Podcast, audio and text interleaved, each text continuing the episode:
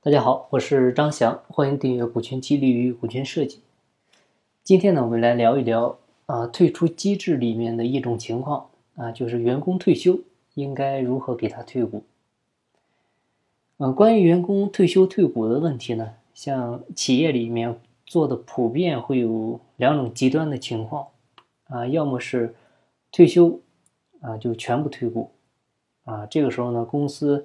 原价或者现价回购的居多，还有呢，就是退休之后股份呢给予正常保留啊，还是可以继续享有股东的所有权利。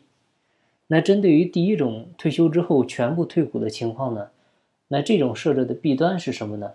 那说句难听的，就是呃，让人感觉有点卸磨杀驴的意思啊，因为人家辛辛苦苦跟你干了一辈子啊，到老了没法给人一个保障。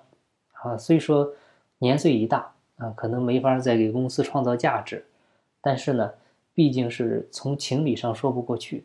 啊，另外很重要的一点就是，让现在的公司的年轻人，让这些年轻的股东呢看不到希望啊，感觉不到安全感，所以这个呢，它是很大的一个潜在风险。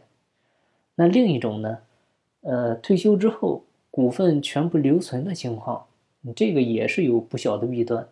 啊，因为对企业来说啊，毕竟他退休以后为公司呢就没有创造价值了，但是呢，还是跟着享有这些后来的股东们啊通过奋斗带来的一些价值收益。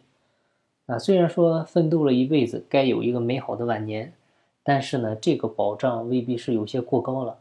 那最大的风险呢，就是这一批的股东啊，如果说一块儿退休的话。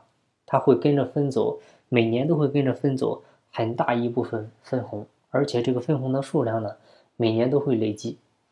啊，这个对未来的新进股东们来讲呢，会有很大的压力啊，也有很大的意见啊。所以，呃，退休的时候到底应该怎么退股才比较合适呢？嗯，这里呢，我们还是呃给大家一个参考建议啊，就是可以按照这么做。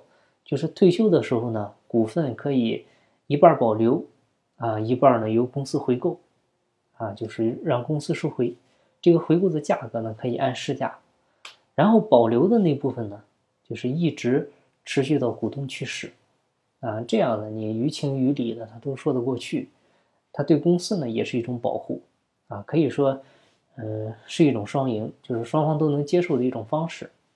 那有的朋友可能会问。那股东去世以后，他的股份可以继承吗？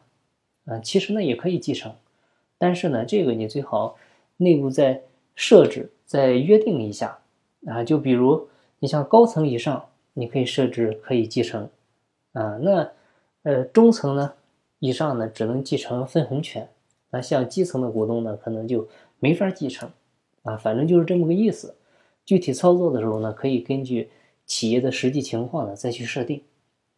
那今天呢，我们关于员工退休退股部分的分享呢，就到这里啊。感谢您的收听。如果您有股权激励、股权设计方面的问题呢，欢迎加我微信，咱们再深入沟通。我的微信号是四零六八九三四六四。金不在西天，金在路上。我是张翔，下期再见，拜拜。